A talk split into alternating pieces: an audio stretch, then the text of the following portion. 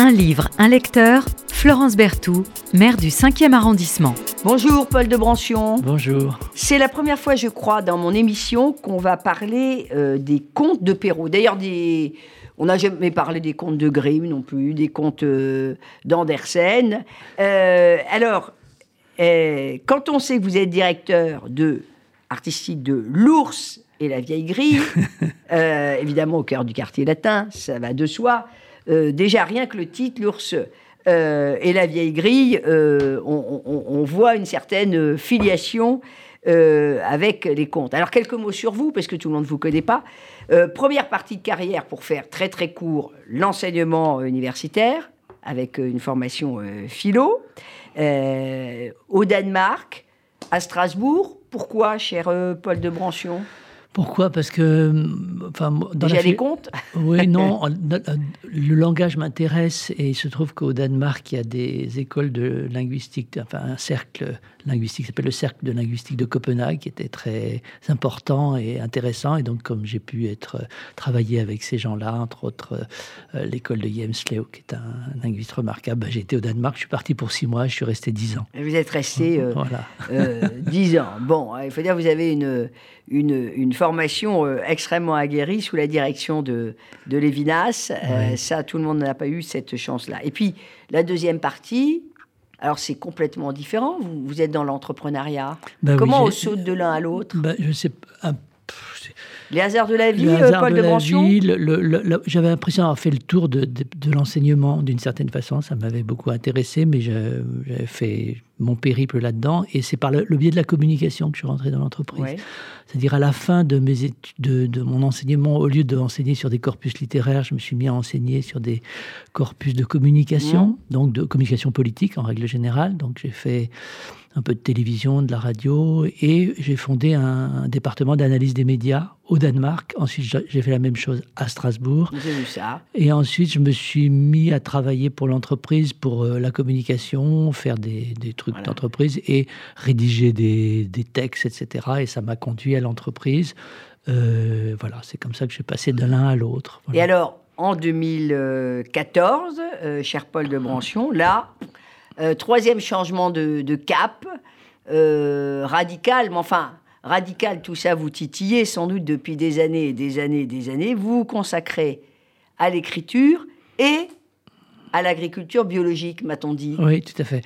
Euh, bah, oui, c'était lié parce qu'en fait, moi, je, familialement, je devais m'occuper d'une propriété bâtie, c'est-à-dire d'un monument historique. Et pour protéger un lieu, il faut euh, l'entourer de terres qui ne soient pas euh, forcément euh, constructibles. Et pour protéger la terre, il faut l'exploiter. Et donc, mais ça fait beaucoup d'années que j'avais fait ça. Et donc, ben, j'avais fait des, un tout petit peu d'études d'agriculture. Enfin, les diplômes, c'est qu'on ne peut pas exploiter la, terre en sans France passer sans, passer quelques, diplômes. Et c'est heureux. Voilà. Et donc, ben, je me suis mis à faire de. Vous êtes à exploiter 47 hectares, qui n'est pas énorme. C'est donc une petite exploitation. Et, je suis passé en bio, ce qui a été compliqué, parce qu'un agriculteur bio, c'est très compliqué. C'est plus difficile que, que de l'agriculture Contrairement à ce qu'on pense vu de loin, c'est compliqué. On pourra y consacrer d'ailleurs d'autres de longues heures, de, longues heures, mais contrairement à ce que à ce que parfois, euh, même certains euh, ingénieurs euh, de l'agro pensent, j'ai eu beaucoup d'échanges là-dessus, passer en bio, il faut accompagner. D'abord, ça coûte de, l'argent au début, et, mais après, c'est bon, ça peut être évidemment un, atout absolument formidable. Et vous avez, vous, vous, vous mettez à l'écriture, notamment l'ogre euh, de Vaterland. Oui, que je vous ai apporté aussi. Que vous, vous avez euh, amené. Alors, euh, le principe de l'émission, c'est on ne vient pas pour défendre son, son, son livre, mais sauf qu'il y a un lien quand même très fort entre ce que vous avez choisi, on va y revenir, c'est-à-dire les, les, contes de Perrault, et puis l'ogre de Vaterland. C'est quoi l'ogre de Vaterland Alors, l'ogre du Vaterland, c'est un ouvrage sur une figure du père, sur le père mais euh, c'est un ouvrage assez tonique en matière euh, un peu acide d'une certaine façon. Mais comme c'est des sujets d'ordre privé, j'ai pas voulu être dans dans dans le, le, mélo, le, le critique, l'agressif, mais mais prendre une certaine distance sur les propos que je tenait. Et donc, mon texte fonctionne de la façon suivante. Il y a un texte qui parle du sujet, de, qui définit, qui décrit ce, père, qui est un ogre, une sorte d'ogre, et qui, à chaque texte, répond un extrait d'un conte de Perrault. Et je me suis rendu compte, d'abord, j'ai beaucoup relu Perrault, évidemment, et je me suis rendu compte à quel point le conte disait de façon synthétique, forte et symbolique des choses essentielles pour nous, et de façon euh, euh. Oui, on va, on va y revenir. Euh, on va y revenir. Paul, Paul de Brancion, directeur artistique de l'Ours et la Vieille Grille. Euh, parce que effectivement, comme de la poésie efficace, je sais pas comment vous dire, quelque chose d'extraordinaire. C'est la métamorphose, le conte, c'est l'épreuve, l'apprentissage, et l'apprentissage aussi euh, d'une forme de cruauté qui parfois, hélas, euh, conduit à être à être adulte. Je me rends compte que vous n'avez rien dit sur l'ours et la vieille grille. Donc avant de passer au conte, ce, bel endroit. Alors, oui, ce bel où endroit. on peut aller euh, passer un moment euh, autour d'un thé. Oui, c'est un café-librairie, un cave à vin aussi, qui est en fait dans l'ancien lieu de la Vieille Grille, qui était un théâtre, un café-théâtre, euh, qui, a eu des, à deux pas de la à deux pas de la mosquée, tout près du jardin des plantes, sur une petite place qui s'appelle la place du Puy de l'Ermite, qui est tout à fait sympathique et calme. Et donc, c'est un endroit qu'on a repris avec euh, Catherine Tourné des éditions Lanskin et moi-même, qui suis donc écrivain de romans et de poésie.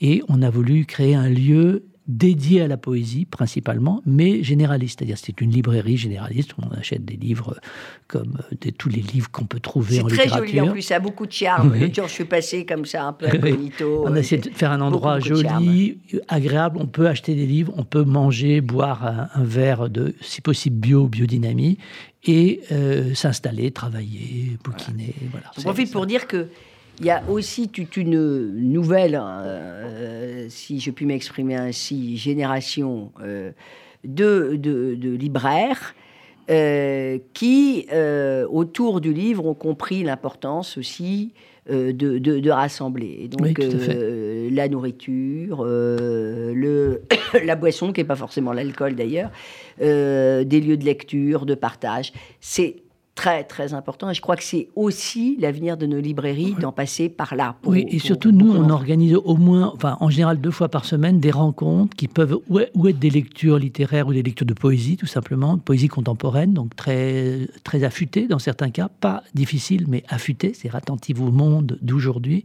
et aussi des rencontres, ça peut être des rencontres, par exemple on a fait une soirée poésie croate sur des choses, des, écrivains croates qu'on connaissait pas, donc on, a fait une soirée de poésie américaine, et mais aussi sur des sujets. On va faire une soirée corse bientôt, euh, avec lecture de poésie toujours, mais euh, ça peut être euh, des.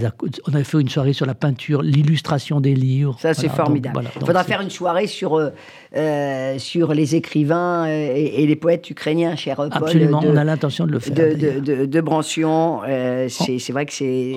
On a fait une soirée les, écri les femmes écrivains d'Afghanistan et d'Ukraine l'autre jour déjà. Voilà.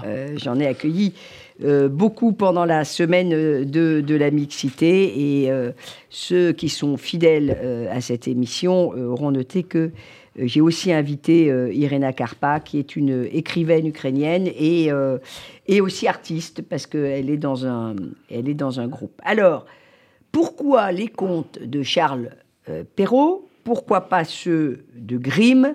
Pourquoi pas ceux euh, d'Andersen, euh, Paul de Brancion? Alors, c'est une vraie question, parce que moi, j'ai lu pour, dans, le, dans le travail de mon ouvrage, dont on a parlé tout à l'heure, L'ogre du Vaterland, j'ai d'abord lu les contes de Grimm, relu les contes de Grimm. Mais ils avaient une, une intensité euh, plus longue. J'allais dire, le conte de Perrault est synthétique. Ouais. Et euh, il se trouve que le conte de Perrault, moi, je, quand j'étais tout enfant, ma grand-mère euh, me lisait les contes de Perrault. Donc moi aussi. Incroyable. On n'est pas les seuls. moi aussi. mais il fallait surtout que. Alors, euh, elle me les lisait pas. Elle m'en lisait, mais j'aimais beaucoup quand elle les racontait, parce qu'il y avait quelque chose de différent. Et alors, ce que, ce que je détestais, comme beaucoup d'enfants, c'est quand on, quand on changeait, mais juste un point de contexte. je me souviens notamment de Barbe Bleue, euh, conte euh, ben, euh, ça fait partie des contes de, de Perrault, Perrault, Barbe oui, Bleue. hein. Bon, c'est parmi les, les, les contes sans doute les plus connus avec le petit chaperon rouge, peau d'âne, etc. Et alors, quand on change des un truc des Ça contes pas. de Barbe Bleue, ça n'allait pas. Mais Perrault, c'est le début du 18e, et Grimm, par exemple, et Andersen, C'est Euh, tardif. c'est beaucoup plus tardif. Oui, On est au sûr, début euh, du 19e. Et, et, et- et Grimm, euh, par exemple, il va joyeusement, quand même, plagier euh, les contes de, de Perrault. Oui, Parce qu'il y en a, on les retrouve. Cendrillon, on les retrouve chez les Mais deux. le, mais le conte, c'est une espèce de, de, de- de tronc commun, c'est-à-dire presque tous les contes reprennent des, des, des éléments de, de conte ou de, de, de connaissances verbales, d'histoires qu'on se raconte depuis la nuit des temps, en quelque sorte. Et donc, ils ont. C'est très important, ils ce que vous s'insèrent- dites. Oui, oui, il y, a, il y a une espèce de reprise. Il y a une tradition d'oralité. Une tradition d'oralité, voilà, très importante, et, et, c'est ça qui perdure depuis longtemps et, et qui sert encore, et qui c'est ça qui donne de la valeur au conte, c'est qu'on s'inscrit dans un temps hors du temps, c'est-à-dire est- dans, une sorte d'éternité. Alors, euh, Charles Perrault, bon, on, en parle beaucoup, mais euh, Charles Perrault, il est un peu comme ses contes, c'est-à-dire que euh, le lecteur, même l'adulte, il a du mal à, le, situer. Donc, je, redis, hein, c'est le XVIIe siècle, hein, c'est le XVIIe siècle, puisque il est rentré à l'académie dans les années euh, 1670, euh, quelque chose comme ça. Et il avait d'ailleurs au début fait une carrière euh, politique. Politique, il oui, travaillé auprès de. Colbert, euh, Oui, etc. Bon, il va laisser euh, à un moment donné sa carrière quand il va publier ben, ce dont vous êtes venu nous parler aujourd'hui, les contes de ma mère Loi ou les histoires du temps passé. Voilà. Et on peut dire, sans exagérer, qu'il a véritablement quand même créé euh, un genre nouveau, le conte merveilleux. Non pas que le conte n'existait pas, vous nous l'avez rappelé, il existait, ô combien. Mais le conte, c'était surtout euh, la tradition d'oralité. Et Mm. Perrault, qui est à l'Académie française, il va quand même euh, hisser le conte euh, à un autre niveau, sachant que à l'époque, c'était pas du tout pour les enfants, hein, les Non, contes. ah non, c'était pour les adultes. Et alors, mais, mais il est venu après La Fontaine. Hein, et il avait une grande révérence et admiration pour La Fontaine. Et Mhm. je, je ne résiste pas au plaisir de, li- de vous lire ce qu'il a écrit sur La Fontaine. Allons-y, euh, cher Paul. non seulement il a inventé le genre, écrit-il, où il s'est appliqué, mais il l'a porté à la dernière perfection, de sorte qu'il est le premier, et pour l'avoir inventé, et pour y avoir tellement excellé, que personne ne pourra jamais avoir que la seconde place en ce genre d'écrire. Et donc, lui, il se voyait comme le second, Le quand même. second, bon, le second quand même. le second, Alors, quand même. Pour résumer, le conte, tradition, euh, tradition euh, orale, euh, très, très, très importante de, de, de, de- ces contes. Un récit imaginaire, merveilleux, c'est peut-être ce qui va le distinguer de, de la nouvelle, surtout. Le cadre, entre nous, c'est jamais défini le cadre, on sait jamais trop où on est. Hein. C'est très souvent des romans familiaux, quand même, le conte. Des romans familiaux. Très souvent, chose- pas toujours très quand même. Pas toujours, non. Euh, pas, pas toujours, hein, pas toujours, mais enfin surtout chez Perrault, évidemment. Bon, Oui, mais c'est souvent l'histoire d'une métamorphose, c'est-à-dire Ouais. l'aboutissement vers une sorte d'âge adulte avec toutes ses cruautés, ses angoisses, mais accepté, enfin, à assumer en quelque sorte. et, et assumé. Ça vous a beaucoup aidé le conte, on comprend, dans votre vie? Aider, je ne sais pas, ça m'a beaucoup. je- c'est mon premier rapport au livre, c'est-à-dire ma grand-mère me lisait ces fameux contes de Perrault dans des énormes ouvrages, des gros bouquins de, illustrés par euh, Gustave Doré, bien sûr. Et euh, c'est la première fois que je me suis rendu compte qu'on pouvait pénétrer dans le livre. C'est-à-dire a ce livre qu'elle lisait et et que nous lisions, parce que je lisais aussi, il y, avait des contes que j'ai- que j'aimais pas trop et il y avait une page déchirée. Et, et pour moi, ça, ça comment dirais-je, j'avais, le livre, on a un rapport un peu sacralisé au livre. Et ce livre-là, il avait tellement été lu euh, qu'il y avait une page qui était déchirée et ça m'avait beaucoup frappé, comme quoi on pouvait entrer dans le livre aussi physiquement. Je sais pas comment vous dire.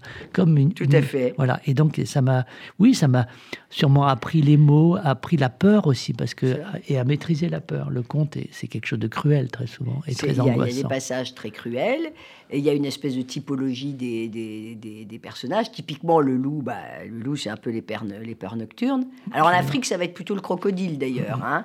Euh, alors il y a toujours, franchement, les parents, Il y a des Les parents. ils sont terribles, les parents dans les contes, souvent. Très souvent, oui. mais c'est Alors, euh, le, le- euh, Cendrillon, euh, le petit poussé, Oui, le oui, petit oui. chaperon rouge. Alors là, la, la mère qui envoie sa fille carrément dans la forêt, elle sait que c'est terrible, il y a un loup qui sévit, mais on l'emmène. Quant, quant aux parents euh, du, du- du- quant aux parents du petit poussé, euh, quand même, il, euh, à, à deux reprises, ils envoient leurs pauvres enfants perdre dans la forêt. se oui. perdre dans, dans la forêt. Ça devait parler à, Perrault. Il y a quand même sans doute des similitudes, parce qu'il était quand même le cadet d'une fratrie de sept. Oui, je me suis dit qu'il y avait Moi aussi, comme moi, je suis moi aussi le cadet d'une fratrie, fratrie qui de- quel est votre conte pré- préféré? Vous en avez? Non, On moi a je, tous je des trouve que le Petit. Pousset, je l'aime beaucoup parce qu'il est très intéressant et il se passe beaucoup de choses.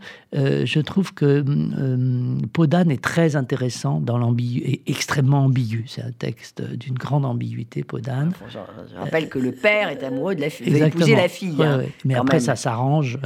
Quand même que ça s'arrange, parce que dites donc... euh, bon. Mais c'est d'une viol... enfin, d'une cruauté et d'une violence inouïe. C'est-à-dire Voilà. les choses les plus horribles, on, te les sort, on vous Oui. les sort, paf, comme Oui, ça, sans, finalement, sans bon. commentaire. Hop, euh, il avait décidé qu'il allait épouser sa fille, paf. En Oui, on elle- s'étonne presque pas plus que ça quand, Non. on, quand on le lit. hein. Euh, bon.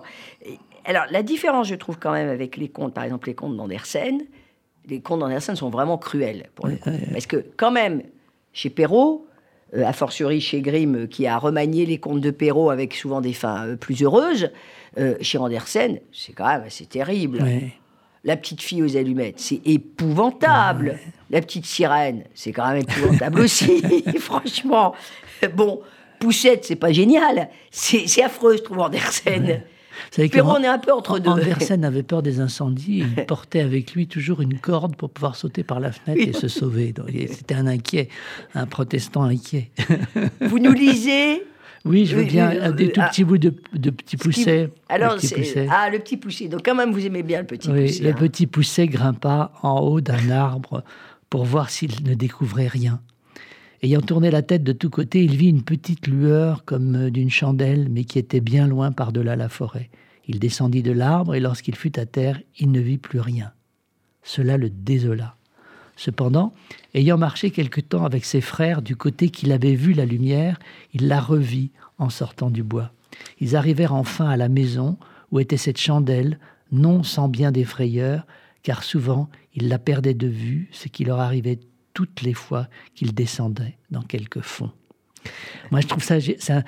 D'abord, c'est très joliment écrit, et ensuite, c'est cette espèce de. On est en haut, on, on- on croit qu'on voit les choses, on descend, on voit plus rien, et puis par intermittence, on voit la lumière qui arrive, l'espoir qui arrive, et donc c'est une espèce de C'est un peu la caverne de Platon. voilà, c'est une cruauté de- de- du réel qui est liée aussi à une sorte de ritualité. Et on peut, il y a des possibilités de s'en sortir à condition de faire avec les difficultés et d'être inventif. Il est très inventif, le petit pousset. Et le petit poussé est, est très, très, euh, Les malins, très inventif. c'est le petit, le, le petit qui se débrouille, quoi, et qui a, qui a pas tous les atouts. On voit vous y retrouvez dedans quand même. hein. on, on voit vous vous retrouvez dans le petit euh, Oui, euh, Paul oui, de oui. Brancion. hein. Voilà, il faut se, faut se, faut se, dé- faut se, Bah, c'est le, le schéma de, de mon bouquin L'ogre du Waterland. C'est cette histoire de c'est un enfant un peu maltraité qui, qui s'en sort parce qu'il il comprend, il comprend le chemin. Mais alors peut-être qu'on peut terminer pour ça parce que l'émission arrive à, à sa fin. C'est quand même euh, le rôle quand même des contes, euh, chers parents, lisez des contes Absolument. à vos enfants. Ce sont euh, des véritables outils pour des, des véritables outils Oui, d'apprentissage et d'initiation à la vie. d'initiation à la vie, l'air de rien, comme ça, et dans leur aspect aussi cruel, parce qu'il ne faut pas raconter aux enfants que, que- des belles histoires où il n'y a, pas de- y a pas de problème. Euh, mais les contes, euh, c'est pour ça que ils ont tellement été épluchés, si j'ose dire, euh, par des psychanalystes, euh, notamment, euh, je pense notamment au bouquin euh, de sûr. Vous-même, vous l'avez fait dans l'ogre de Waterland d'une certaine, d'une certaine manière. C'est, vraiment les historiens aussi s'en sont, sont emparés, les philologues, parce que le conte, c'est un, c'est un outil, c'est, c'est un genre merveilleux. Absolument. oui, oui. On ne cesse de l'illustrer, de le, de le magnifier, euh, de le porter à l'écran aussi. Alors parfois, ils, ils perdent de leur saveur, euh, mais ça nous aide à grandir. Il ne faut pas hésiter à les lire. Oui, et puis il y a une, une temporalité très particulière où, les- où les limites du monde sont tout le temps transgressées et d'une certaine façon, rien ne sépare le souhait de son accomplissement. Non, Voilà. Et Rien. ça, c'est magnifique. rien. Euh, vous allez euh, faire une soirée euh, conte, Paul de Branchion, peut-être, à l'ours et la vieille grille. Il faudrait en faire et, et inviter un plus jeune, un plus jeune public, non? Oui, ce serait une bonne idée. Oui, on, Ça serait- on- ça serait quand même une ça, bonne idée. de faire des lectures de contes. Ce serait Faire des lectures de contes. Le mercredi, etc. Pourquoi et les faire, et faire ces lectures par des enfants Oui, ça, ce serait une bonne idée. qui, qui, qui, qui, aiment, euh, qui aiment lire. Je, souviens, je me souviens d'un de mes amis qui euh, va lire à une de mes filles euh, un conte, justement, euh, pendant l'été, et euh, elle était très petite. Et euh, à un moment donné, euh, elle était avec euh, son doudou dans, dans, dans le lit et elle l'interrompt, elle, elle, elle, elle retire son pouce et elle retire le doudou et elle dit euh, Écoute, excuse-moi, est-ce que tu pourrais euh, relire en y mettant le ton? Le conte doit être lu avec, Je- je vais vous avec mo- le ton. Je vais vous montrer un exemple de la mise en regard des deux textes. Là, c'est la quatrième de couverture de mon bouquin. C'est simple. Ish, au lieu- parce que je dis pas je, je dis ish. Ish ait longtemps cru qu'il avait le droit de vie ou de mort sur nous, les enfants, alors Ish me le tenait pour dit. Il a la figure de l'emploi, une certaine massivité du corps, le visage d'un centurion implacable, colère retenue, regard sévère, ne parlant pas beaucoup, taciturne, n'exprimant pas ses sentiments, terrorisant la marmaille au bénéfice de tous. Citation du petit Pousset. Ah s'écria la bûcheronne, pourrais-tu bien toi-même mener perdre tes enfants? Bon, on Voilà. voit, euh, euh, on voit que la paternité fut un peu douloureuse. Euh, on- peut-être. Ou la filialité, pardonnez-moi, en l'espèce. Mais, mais ça devait être aussi douloureux, de, enfin douloureux, difficile plus exactement. Euh, de l'autre côté, ça c'est pour les parents, on le faisait allusion tout à l'heure, souvent irresponsables. Il y a bon, beaucoup de mariages quand même aussi dans les contes. Oui, Bon. absolument, énormément. C'est Voilà. même euh, la socialisation principale. Voilà, il y a quand même beaucoup de, de mariages, ils sont fréquents. Alors, il faut dire que s'ils sont fréquents aussi, euh, c'est aussi parce que souvent, euh, hélas, euh, euh, Perrault, ben, Perrault parle de son époque, hein, c'est que euh, les, les femmes, Ah, bah elles oui. meurent beaucoup, beaucoup En en, couche, Voilà. ouais. Donc évidemment, tous les psychanalystes, là encore, vont se plonger sur, sur le sujet. hein. La, la belle Ouédormand qui se pique le doigt, bon, on vous laisse deviner ce que ça peut être. Après, elle va attendre, elle va attendre pendant de très très très longs mois le, le- le prince charmant. Euh, bon, Et- on imagine a- qu'elle est un peu ado. hein. Et quand il arrive, elle lui dit Ah, vous vous êtes fait bien attendre. bon, donc euh, tout ça, euh, évidemment, est assez savoureux quand même quand on fait aussi les analyses psychanalytiques. Alors, les mères et les belles-mères, elles en prennent, surtout les belles-mères, pour, leur, pour, le- pour leur grade. Hein, L'ogresse de la belle au bois dormant, Cendrillon, tout ça, c'est absolument affreux. Et alors, il y a une dernière chose avant qu'on se quitte.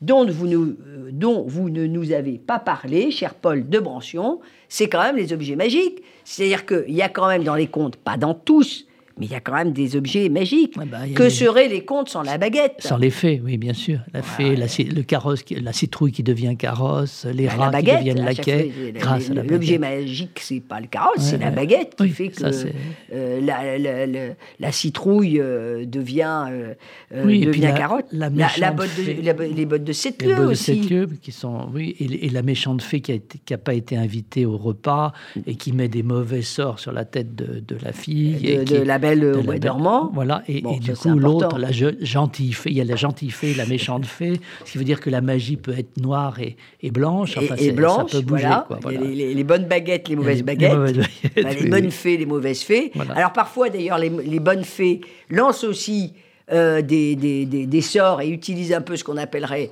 euh, la, la magie noire. Euh, ces objets, ils sont, ils sont magiques. Et c'est un peu, chacun a ses doudous dans la vie, ses rituels aussi. Ouais, ouais, ouais. Euh, et, et- et les contes bah, nous renvoient aussi à des rituels. D'ailleurs, il y a le, le rituel de la lecture. Mais c'est quand même important d'avoir une bonne fée avec soi. hein, du- quand même. du soir. Et c'est important euh, d'avoir une bonne fée avec soi. Donc, c'est sur ces bonnes paroles que nous terminons avec Paul de Brancion. Allez, allez, euh, si vous n'y êtes pas encore euh, allé, allez à l'ours. Euh, et la vieille grille, d'ailleurs, euh, rien que le titre du lieu, on a envie d'y aller. Voilà, on imagine que c'est une antre un peu de, de magicien. Merci, cher Paul de. Berthoud. Merci beaucoup.